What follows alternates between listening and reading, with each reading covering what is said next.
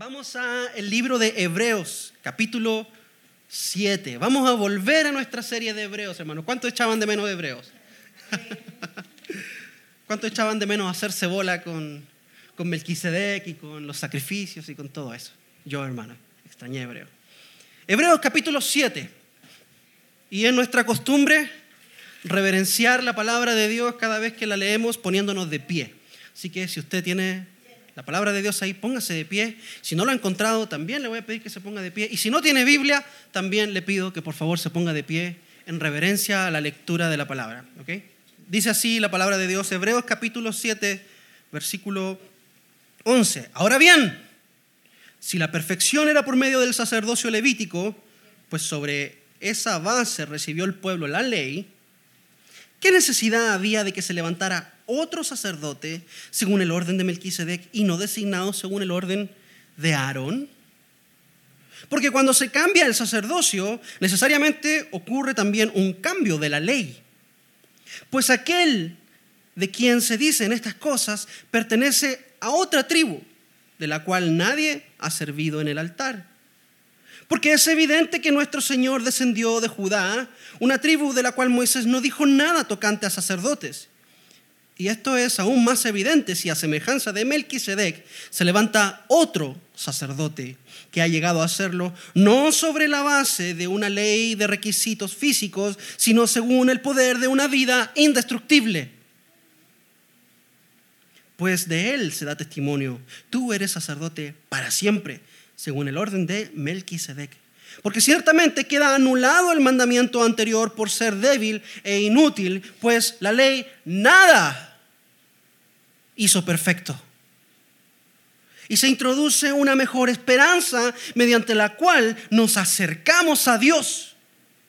Y por cuanto no fue sin juramento, pues en verdad ellos llegaron a ser sacerdotes sin juramento, pero él, pero él por un juramento del que le dijo, el Señor ha jurado, y no cambiará. Tú eres sacerdote para siempre. Por eso Jesús ha venido a ser fiador de un mejor pacto los sacerdotes anteriores eran más numerosos porque la muerte les impedía continuar. Pero Él conserva su sacerdocio inmutable, puesto que permanece para siempre, por lo cual Él también es poderoso para salvar para siempre a los que por medio de Él se acercan a Dios, puesto que vive perpetuamente para interceder por ellos. Oremos. Disponga su corazón, hermanos. Padre, muchas gracias por tu santa palabra. Te pido que toda distracción se vaya de este lugar y podamos recibir con fe, con gratitud y con convicción el mensaje de tu palabra. Te lo pido en el nombre de Jesús. Amén y amén. Tome asiento. Hebreos capítulo 7, versículo 11 al 25 nos habla de algo que es un poco complicado, la verdad. Pero para explicarlo quiero partir diciendo lo siguiente. Hermano, escúcheme, toda religión, todas las religiones que existen en el mundo tienen un propósito, ¿cierto? Tienen un objetivo espiritual. Todas las religiones que existen en el mundo buscan llevarlo, llevar al hombre a un final espiritual, a una iluminación, a una salvación o algún ah, grado de elevación mental o espiritual. ¿Sí o no? ¿Estamos bien ahí? ¿Sí? Toda religión ofrece algo, lo quiere llevar a usted a alguna parte, ¿cierto? Hay religiones más espirituales y hay religiones más sociales. Por ejemplo, hay una religión que es muy social, que yo, yo les he hablado mucho de ella, que es el marxismo, que es de donde viene el comunismo. Y muchos políticos son marxistas, ¿cierto? Son comunistas. ¿Ok? Y vea, esto tiene muchas características de religión, porque el objetivo final del marxismo es crear un hombre nuevo, una humanidad nueva, que no tenga posesiones y que todo lo comparta. Eso contradice mucho a la palabra de Dios, porque la palabra de Dios no está en contra de las posesiones. De hecho, el Señor dice, no robarás.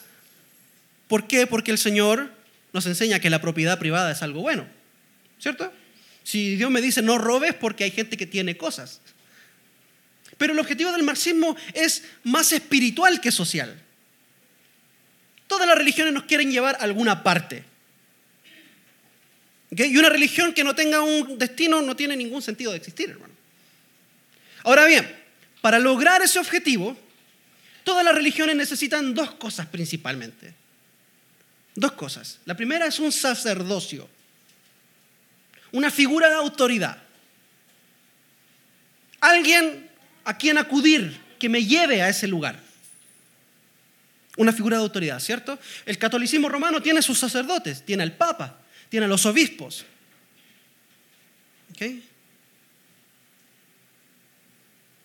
El marxismo, como les decía, tiene a sus políticos. Ellos son sus sacerdotes, sus figuras de autoridad. Karl Marx, eh, Lenin, Stalin, Engel y todos estos personajes que son autoridad dentro del marxismo. Pero también no solamente necesita un sacerdocio, sino que también necesita una ley, necesita una forma, un método, un sistema. ¿Cierto? Una forma en la que me va a llevar allá. Entonces necesito una autoridad, una figura de autoridad y una forma, un método, rituales. Y estas dos cosas, en cualquier religión, son lo que llevan a la persona hacia el destino que la religión lo quiere llevar. ¿Está conmigo? Ok, excelente. Ahora, si yo le preguntara a usted, ¿cuál es el propósito final del cristianismo? ¿Qué me respondería a usted? No me responda, pero piénselo. ¿Cuál es el propósito final de nuestra fe? ¿Por qué somos cristianos? ¿Qué es lo que buscamos? ¿Qué es lo que deseamos? ¿A dónde aspiramos ir? Y lamentablemente, hermano, el cristianismo moderno nos enseña que el objetivo final del cristiano es ser feliz, tener un matrimonio feliz, dejar de pelearme con el desgraciado de mi esposo, con la bruja de mi esposa y con el vago de mi hijo. ¿Cierto? El cristianismo contemporáneo, ¿sabe lo que enseña? Que el objetivo del cristianismo es tener plata en los bolsillos y andar siempre eh, con salud, siempre em, sano. Se me olvidó la palabra sano, hermanos. Siempre con salud, siempre feliz, siempre contento. Siempre con, con la cuenta bancaria en positivo y toda mi familia feliz. Porque si usted anda triste y usted está enfermo, entonces algo debe haber pasado en su vida, anda pecando, ¿cierto? Pero hermano, ese no es el objetivo del cristianismo. El cristianismo no existe para hacerlo feliz a usted en esta vida. El cristianismo no existe para darle a usted un matrimonio feliz. El cristianismo no sirve para, o no existe, para realizar sus sueños y su aspiración. Para eso no es el cristianismo. Y puede que todas esas cosas sean cosas buenas y cosas que son secundarias. Y puede ser que por ser cristianos manejemos mejor nuestras finanzas y tengamos más dinero o podamos lidiar mejor con los conflictos familiares. Pero en última instancia ese no es el objetivo final del cristianismo. El objetivo final del cristianismo, nos dice el autor en el versículo 19, es acercar a pecadores a un Dios santo. Ese es el punto final del cristianismo. Ese es el eje central de nuestra fe. Que pecadores, depravados, pervertidos, traidores de la ley de Dios puedan acercarse en buenos términos a un Dios que es santo y es justo. Ese es el objetivo del cristianismo, hermano. Que usted, así como es pecador, infiel a Dios, mal hablado, enojón, calumniador. Que así con todo lo que usted es, usted pueda acercarse a Dios con la mirada en alto, cara a cara. Sí, nariz con nariz, hermano, que usted pueda estar frente a Dios. Cerca, acá en el pecho de Dios, como un hijo. Así, vea, así, así, cerca de Dios. Ahora, hay un problema. Hay un problema que es grave. Es que Dios es santo y nosotros no. Por tanto, hay una división que es casi irreconciliable, hermano. No nos podemos acercar a Dios. Esto se ve súper ilustrado en el tabernáculo. ¿Se acuerdan que en el tabernáculo había una cortina gigante, ¿cierto? que separaba el lugar santísimo del resto del pueblo. Y lo separaba, hermanos, para proteger al pueblo. Porque usted no podía entrar ahí. Ahí estaba la presencia de Dios. Estaba toda la presencia de Dios concentrada en un lugar. Y si usted entraba ahí, usted moría. Por eso esa cortina dividía al pueblo del lugar santísimo. Y una vez al año, un sacerdote podía entrar a presentar una ofrenda. ¿Se acuerdan cuando Dios se manifiesta en la montaña, en el monte Sinaí, y hay truenos y relámpagos y fuego, y Dios le dice que no se acerque ni un animal al pie de la montaña? Porque el que cruce el pie de la montaña va a morir. Porque yo estoy acá, yo soy un Dios santo. Y usted no se puede acercar a un Dios santo, porque usted es pecador. ¿Y qué comunión tienen las tinieblas con la luz? Hay un problema. Para, acercarnos a un Dios santo, hermanos, usted y yo deberíamos ser igualmente santos, perfectos. De otra forma, seríamos consumidos por la santidad de Dios. Para poder acercarnos a Dios, necesitamos tener la misma santidad que Él tiene, la misma perfección que Él tiene. Hermano, y este es el mensaje del autor de Hebreos. Este es el mensaje que yo le quiero dar en esta mañana. Que usted y yo sí podemos acercarnos a Dios. Pero lo hacemos por medio de la esperanza que nos da nuestro sumo sacerdote Jesucristo. Porque es por medio de Jesucristo y solo por medio de Jesucristo que usted y yo podemos ser perfeccionados, limpiados y santificados para acercarnos a un Dios santo. Hermano, no es por ninguna obra humana, ni por ningún sistema humano, ni por cumplir ninguna regla, ni por ninguna religión, que usted puede acercarse a Dios.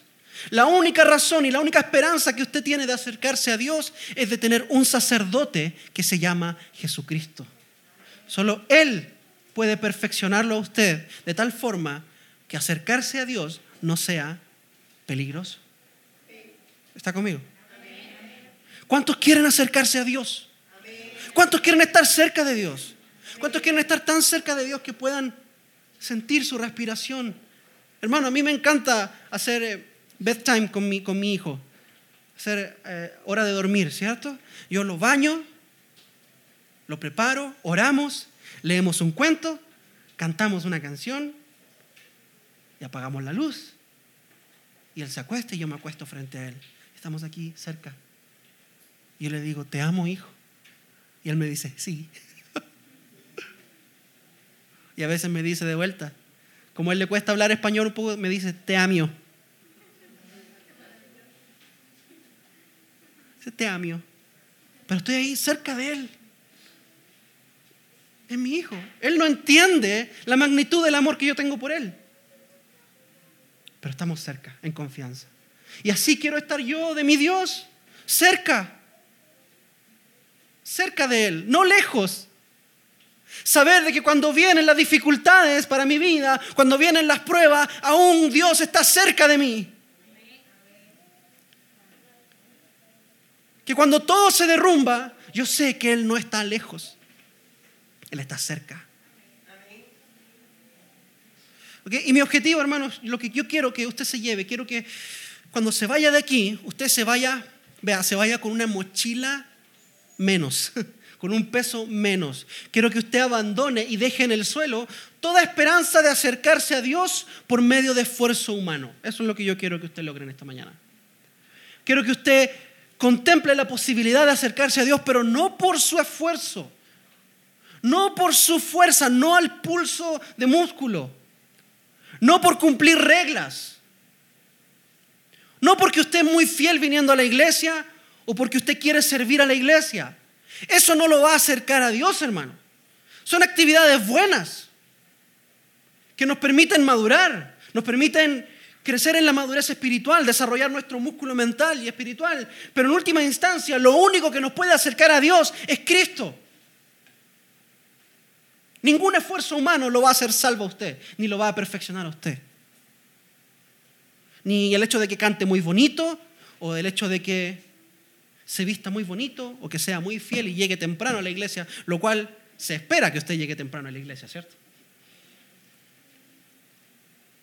Quiero que abandone toda esperanza humana. Porque yo llevo 20 años en el que... El Señor me salvó cuando tenía 5 años. Llevo 20 años en el Evangelio.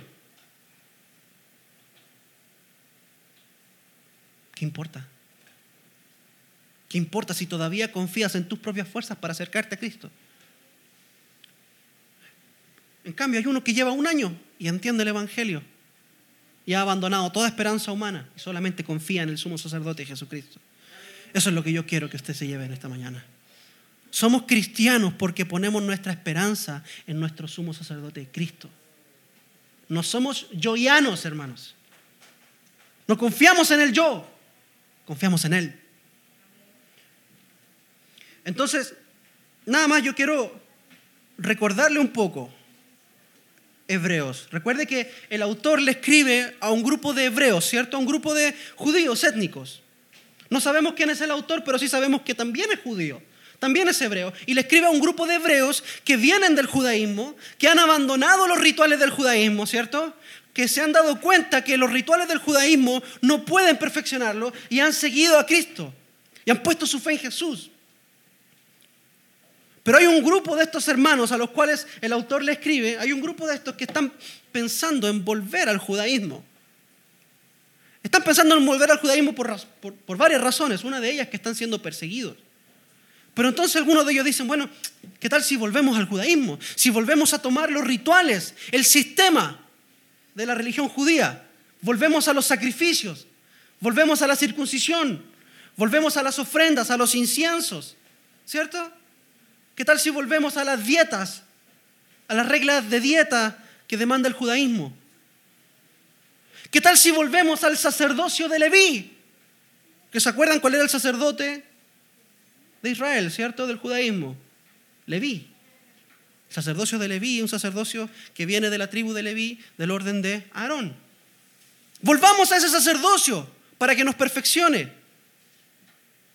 Y el autor, hermanos, les tira una bomba el autor les da una noticia que posiblemente los desanima al deseo de volver. Y espero que los haya desanimado al deseo de volver a las obras humanas. Vea lo que le dice el autor en el versículo 11. Le dice, ahora bien, si la perfección era por medio del sacerdocio levítico, saltémonos ese, ese paréntesis que está ahí, ¿Qué necesidad había de que se levantara otro sacerdote según el orden de Melquisedec y no designado según el orden de Aarón? En otras palabras, hermano, le está diciendo, vean, para acercarse a Dios ustedes tienen que ser perfectos, porque Dios es perfecto. Ahora, dense cuenta de algo. Si la perfección hubiese venido por el sacerdocio de Leví, entonces ¿para qué necesitábamos otro sacerdote? ¿Qué me está diciendo el autor? ¿Qué le está diciendo a su audiencia? No hay perfección a través del sacerdocio de Leví. Y el sacerdocio de Leví representa todo esfuerzo humano, toda religión humana, toda religión fuera de Cristo. Todo aquel que dice yo puedo acercarme a Dios por mis fuerzas. Eso representa el sacerdocio de Leví. Y el autor les dice, Leví, el sacerdocio de Leví, no los puede perfeccionar a ustedes. No trae perfección. perfección. Por esa razón era necesario que se levantara otro sacerdocio. Y esa palabra otro, acá en el griego original, es heteros. Hay dos palabras para la palabra otro en el griego. Escuche esto, esto es muy interesante. Hay dos palabras para la palabra otro. Está la palabra alos y está la palabra heteros. Y la palabra alos significa otro de la misma categoría. De la misma categoría. Por ejemplo, hay un vaso y aquí hay otro vaso. ¿Cierto? Son dos cosas que hay uno y aquí hay otro, pero son de la misma categoría. ¿Cierto? Cuando el Señor Jesús en Juan dice, yo les voy a enviar otro consolador, está diciendo a los que estaba a enviar a otra persona, pero de la misma categoría. Él es Dios también. ¿Ok? Pero acá el autor usa la palabra heteros, que significa otro, pero de una categoría distinta, separado, diferente, de otra clase. De ahí viene la palabra heterosexual, ¿cierto? ¿Qué significa que alguien es heterosexual? Que le gustan las personas que son del otro sexo, que es otra persona de otro género, distinto al de él. ¿Está conmigo? Entonces, ¿qué es lo que nos está diciendo el autor? Está diciendo que ya que Leví no puede perfeccionar a nadie, ya que el esfuerzo humano no puede perfeccionar a nadie para acercarse a Dios, necesita levantarse otro sacerdocio de otra categoría distinta, de una categoría completamente diferente, no del orden de Leví, sino del orden de Melquisedec. Ya hemos visto un poco sobre Melquisedec, vamos a ver un poco más. Pero lo que vamos a ver acá, a partir de este versículo, lo que vamos a ver es la ineptitud del sacerdocio de Leví. En otras palabras, la ineptitud de tratar de acercarse a Dios por esfuerzo humano. Hermanos, vea, todavía pasa en muchas iglesias evangélicas, no lo crea, no solamente en, otras religiones como el catolicismo romano o en el islam.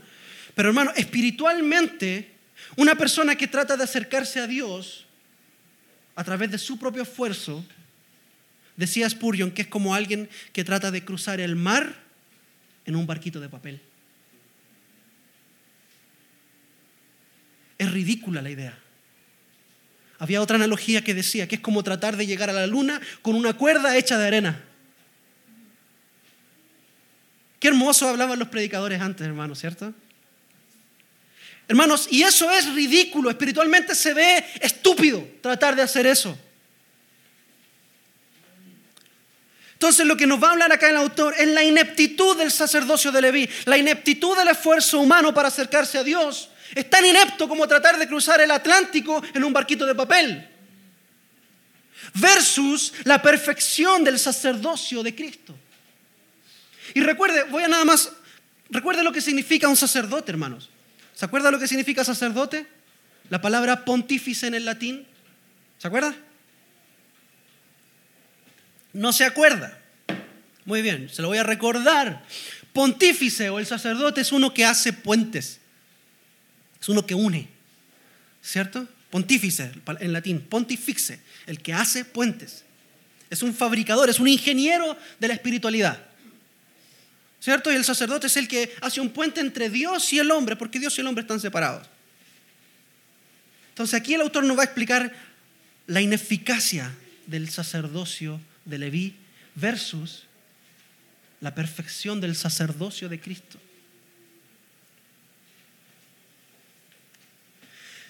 En primer lugar, nos dice que Leví, el sacerdocio de Leví, nació para morir. Nació para morir, tenía fecha de vencimiento. Existió no para ser eterno, sino para tener una fecha de vencimiento versus, versus el sacerdocio de Cristo, que es perfecto y dura para siempre. Vea conmigo el versículo 21. Lo primero que nos dice es que el sacerdocio de Leví no tiene un juramento. Dice, pues en verdad ellos, refiriéndose a Leví, niños, refiriéndose a Leví, en verdad ellos llegaron a ser sacerdotes sin juramento. ¿Qué significa esto? Que el sacerdocio de Leví no fue establecido por Dios para ser eterno. No fue establecido por Dios para ser eterno, hermano. Fue establecido para ser temporal el sacerdocio de las obras humanas, ¿cierto? El sacerdocio del Antiguo Testamento fue establecido para apuntar a un sacerdocio mejor. El sacerdocio de Leví, no era el objetivo final, sino que era una señal. Era una señalética que apuntaba a algo mejor. Y yo siempre les doy este ejemplo. Imagínense que usted va al aeropuerto y en la pista se encuentra un letrero que dice aeropuerto, ¿cierto? Y hay un dibujo de un avión. Usted no se puede detener en la señal y decir, llegué. De aquí voy a tomar el avión y me voy a subir a este dibujito y voy a llegar a, a donde quiero ir. No, hermanos, esa es una señal que apunta a la realidad. Y eso era el sacerdocio de Leví, hermanos.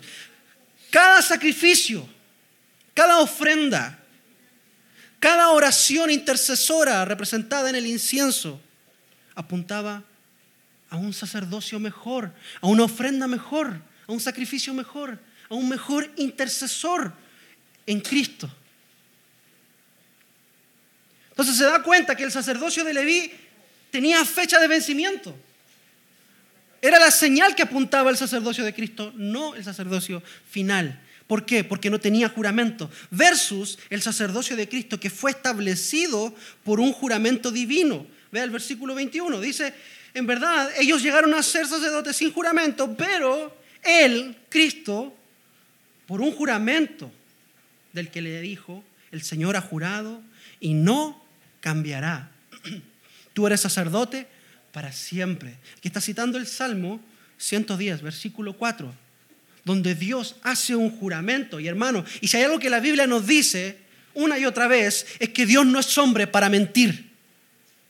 Números capítulo 23, 19 dice, Dios no es hombre para mentir, ni hijo de hombre para arrepentirse. El Señor juró, Él lo hará. Tito capítulo 1 dice, Dios no puede mentir. Dios no miente, hermanos. Y Dios hizo el juramento de que establecería un sacerdote en favor de nosotros, hermanos. Alguien que nos tomaría de la mano y nos llevaría al otro lado del abismo y nos acercaría a Dios. Que de verdad podría hacerlo. Hermano, este juramento no es en favor de Cristo, es en favor de usted. Porque ha establecido a alguien que lo lleve a usted a la presencia de Dios. ¿Está conmigo?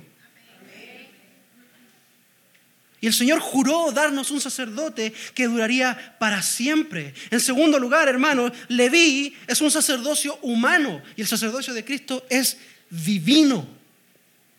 Insisto, el esfuerzo humano versus la gracia de Dios. Vea, por ejemplo, si hablamos de tribu, el sacerdocio de Leví viene de la tribu de Leví, ¿cierto? Una de las tribus de Israel y si hay algo por lo que se caracterizaban los levitas, no era por ser perfectos, de hecho era todo lo contrario, era por ser imperfectos.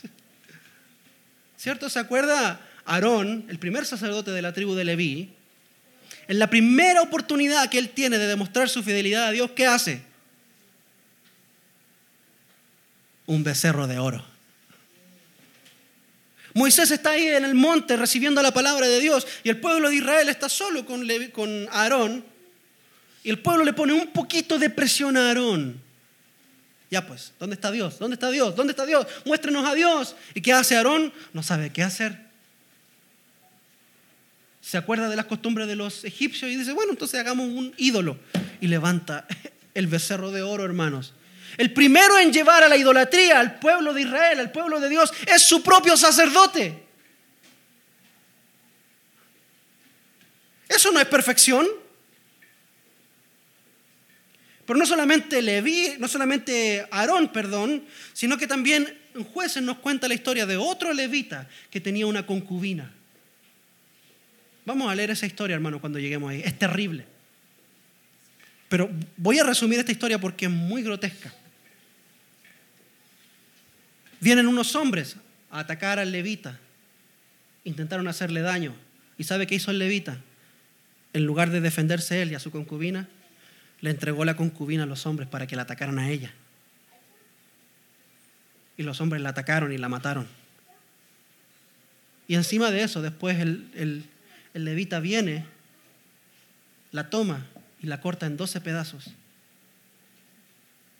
Y manda cada pedazo a todas las tribus de Israel.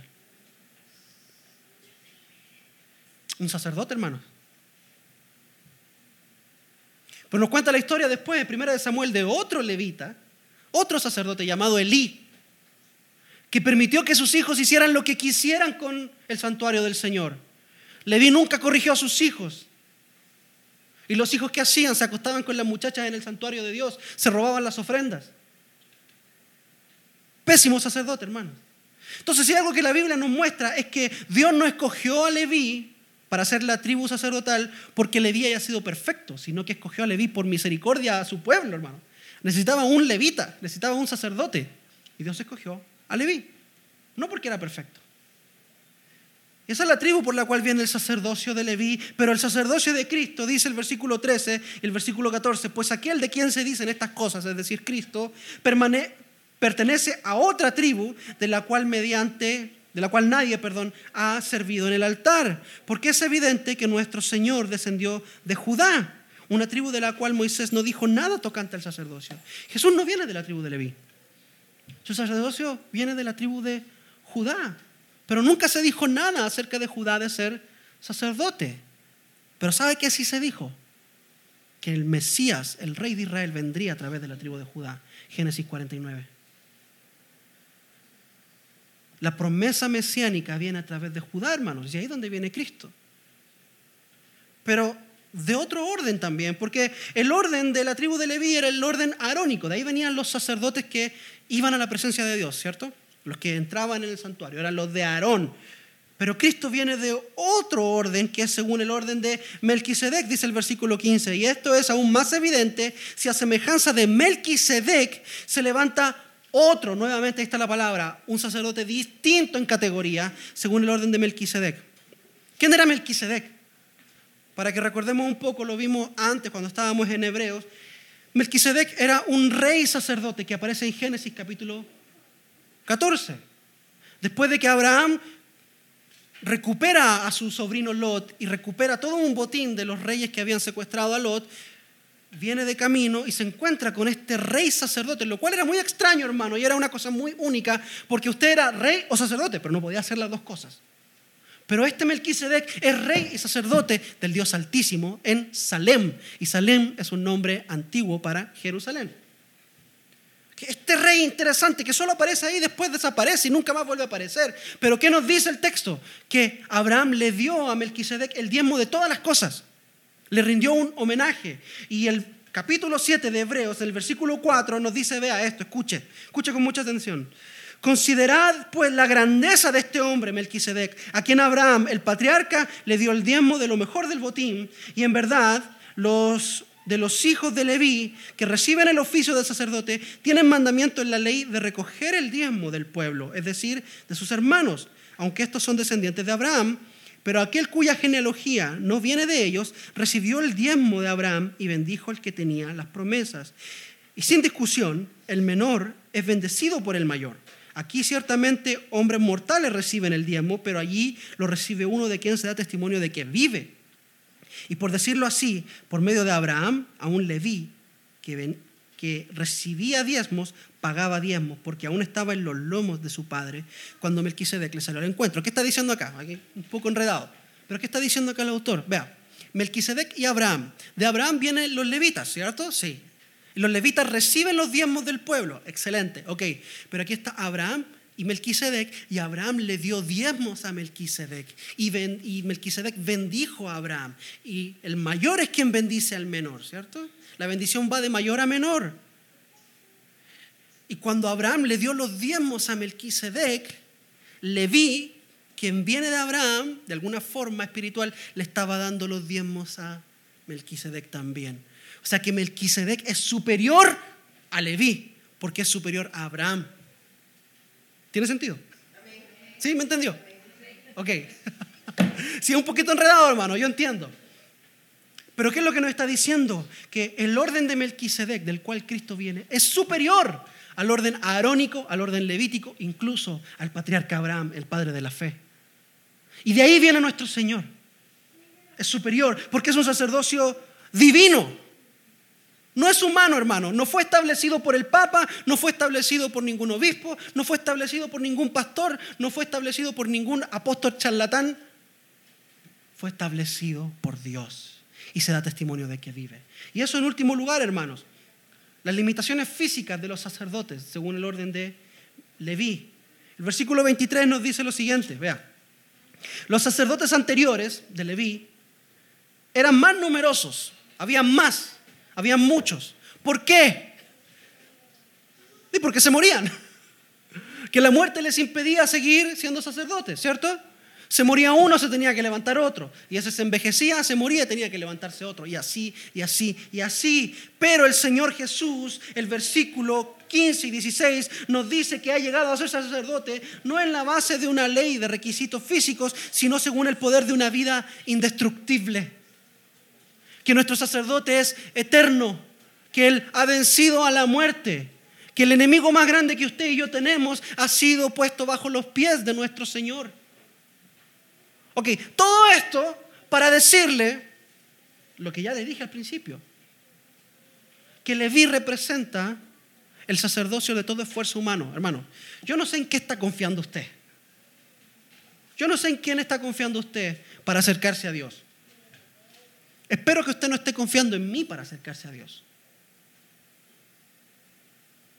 Espero que usted no esté confiando en su esposo, en una religión, en una regla, en el cumplimiento de reglas, hermano, o en su propia bondad. Lo que yo espero es que usted esté confiando en Dios, esté confiando en Cristo, en su obra, en la cruz, en su sacerdocio, en su capacidad de acercarlo a Él y de perfeccionarlo para acercarse a Dios. Por eso, hermanos, le enseñé por 10 semanas las doctrinas fundamentales de nuestra fe, las cinco solas, las doctrinas de la gracia, enseñándole que, que nuestra salvación es una obra que Dios hace en nosotros. No es algo que nosotros alcanzamos a través de sentadillas y abdominales y y esfuerzo humano. Es una obra que Dios hace en nosotros. Si hay algo que nos dice el versículo 11, que es el versículo principal que nos da la base, es que el sacerdocio de Leví no puede perfeccionar a nadie. Y el versículo 18 nos dice que la ley queda anulada porque la ley tampoco pudo hacer perfecto a nadie. Mucha gente va, y yo hablo de esto mucho también, va a la romería. Mucha gente va a la iglesia incluso evangélica, porque piensan que con eso van a ser perfeccionados. Hay gente que incluso va a la iglesia y va a misa y va al culto todas las semanas y va con esta actitud. Ok, pequé toda la semana, voy a misa, voy al culto, me limpio, ahora sí puedo seguir pecando una semana más. Nos vemos el próximo domingo. ¿En qué está confiando, hermano? Porque la Biblia nos dice en Levítico 11, 44, 11, 45, 19, 2, 20, 26, nos dice una y otra vez que seamos santos. La ley demanda santidad. La ley demanda santidad y la ley no puede ofrecer santidad. Demanda perfección y la ley no me puede dar perfección. ¿De dónde puedo sacar entonces perfección para acercarme a Dios? Yo quiero estar cerca de Él. ¿Cómo puedo ser hecho perfecto? ¿Cómo puedo ser perdonado? ¿Cómo puedo recibir salvación? Solo en Cristo. La ley queda anulada, los sistemas quedan anulados, los rituales quedan anulados, los sacrificios quedan anulados para dar pie a un nuevo pacto basado no en la sangre de corderos, basado no en el esfuerzo humano, sino basado en la obra de Cristo en la cruz y en la fe del pueblo de Dios en Cristo.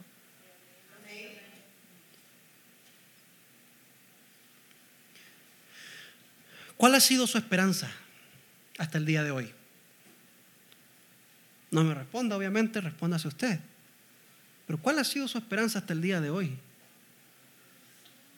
Vea, algunos dirán, por ejemplo, he hecho más cosas buenas que malas. Entonces, Dios me va a aceptar. ¿Cierto? Porque Dios va a poner en una balanza. No sé de dónde sacaron la idea de que Dios tiene una balanza en el cielo, ¿cierto? Y va a poner, va a poner acá las obras buenas y las obras malas. Y si las obras buenas pesan más, entonces, bienvenido.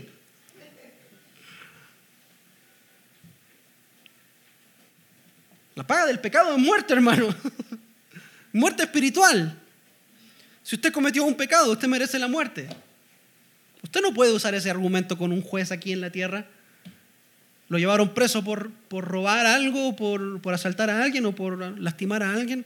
¿Usted acaso le va a poder decir eso a un juez? Bueno, juez, ¿sabe lo que pasa? Es que yo robé una vez, pero todas las demás veces yo no estaba robando, estaba haciendo cosas buenas.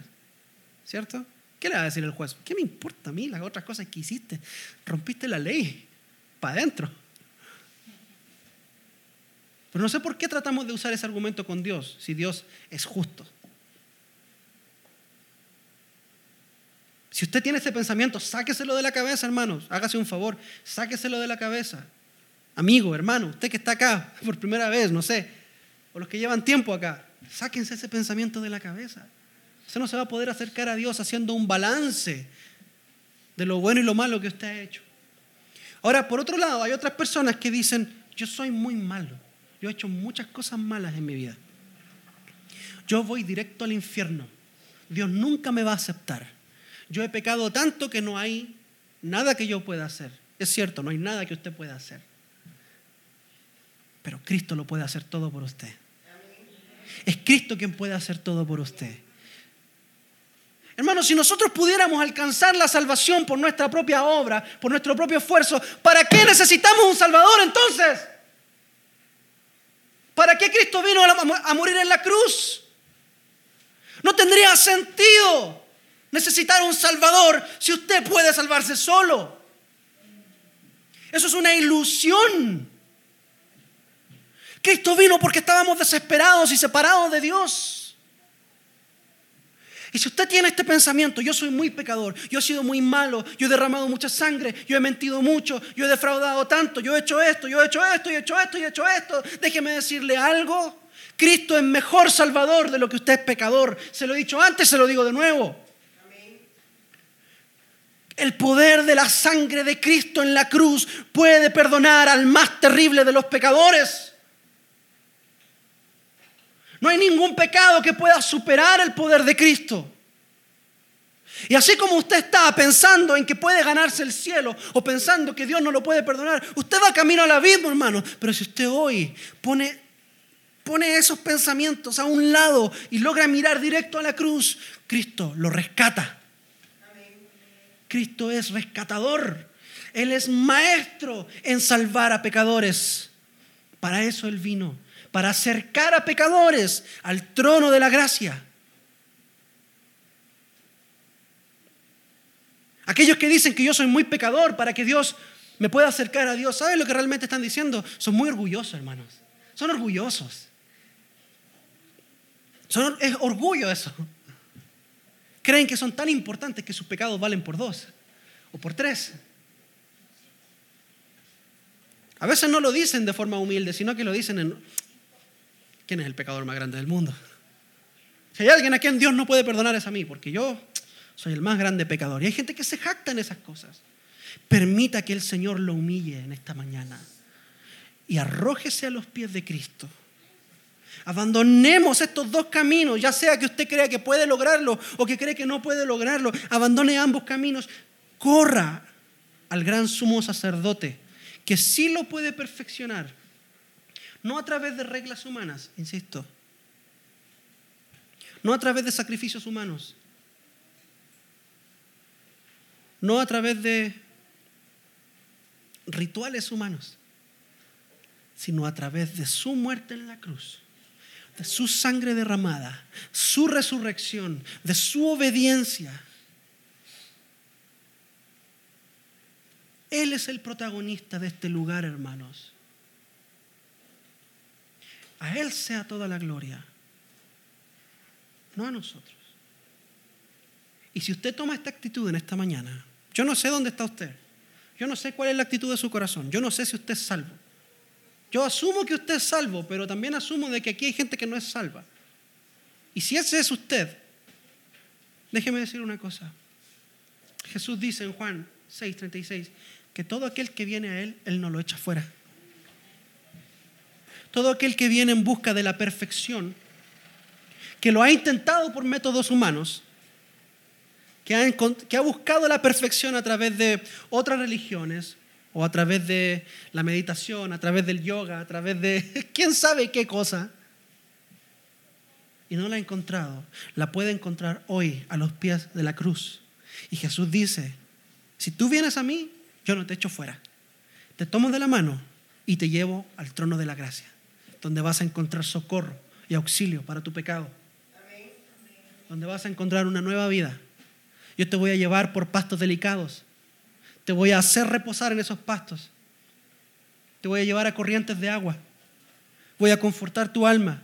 Voy a preparar mesas delante de ti en presencia de tus angustiadores. El bien y la misericordia te seguirán todos los días de tu vida y morarás en mi casa por largos días. Yo no sé usted, hermano, pero yo quiero eso para mi vida. Quiero eso para mis hijos, para mi esposa y para usted. Venga hoy a los pies de la cruz. Le pido que se ponga de pie.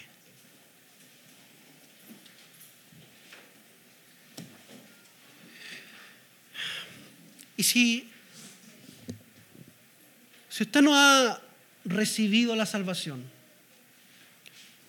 si usted no ha recibido la gracia de Dios en su corazón todavía, si usted tiene la certeza de que si se muere hoy se va al infierno o no sabe, lo invito a que hoy sea el día en que se arroje de cabeza a los pies de, la cruz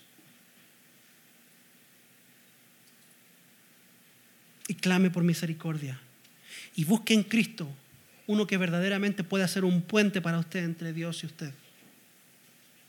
Cierra sus ojos, oremos.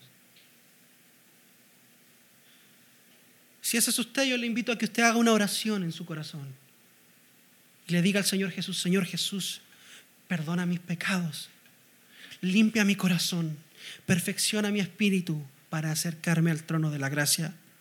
Te pido perdón por mis faltas, te pido perdón por burlarme de ti. Entiendo que voy camino al infierno, entiendo que soy pecador, entiendo que te he fallado, entiendo que no te he dado la gloria que tú mereces y que merezco el juicio. Pero hoy corro a ti buscando refugio, buscando misericordia y buscando la paz. Si usted necesita hacer esa oración, hágala en este momento. Si ya la ha hecho, gloria al Señor. Padre, yo te pido que tu palabra que hoy hemos escuchado produzca un efecto eterno en mis hermanos. Que podamos ser un pueblo que confía en Cristo. Que podamos ser un pueblo que se aferra a la cruz. Que podamos ser un pueblo que no se aferra a ninguna esperanza humana, sino que confía de todo corazón en aquel que dio su vida para salvar a su pueblo. Aquí estamos, Señor. Nos queremos acercar a ti. Queremos estar cerca de ti, Señor.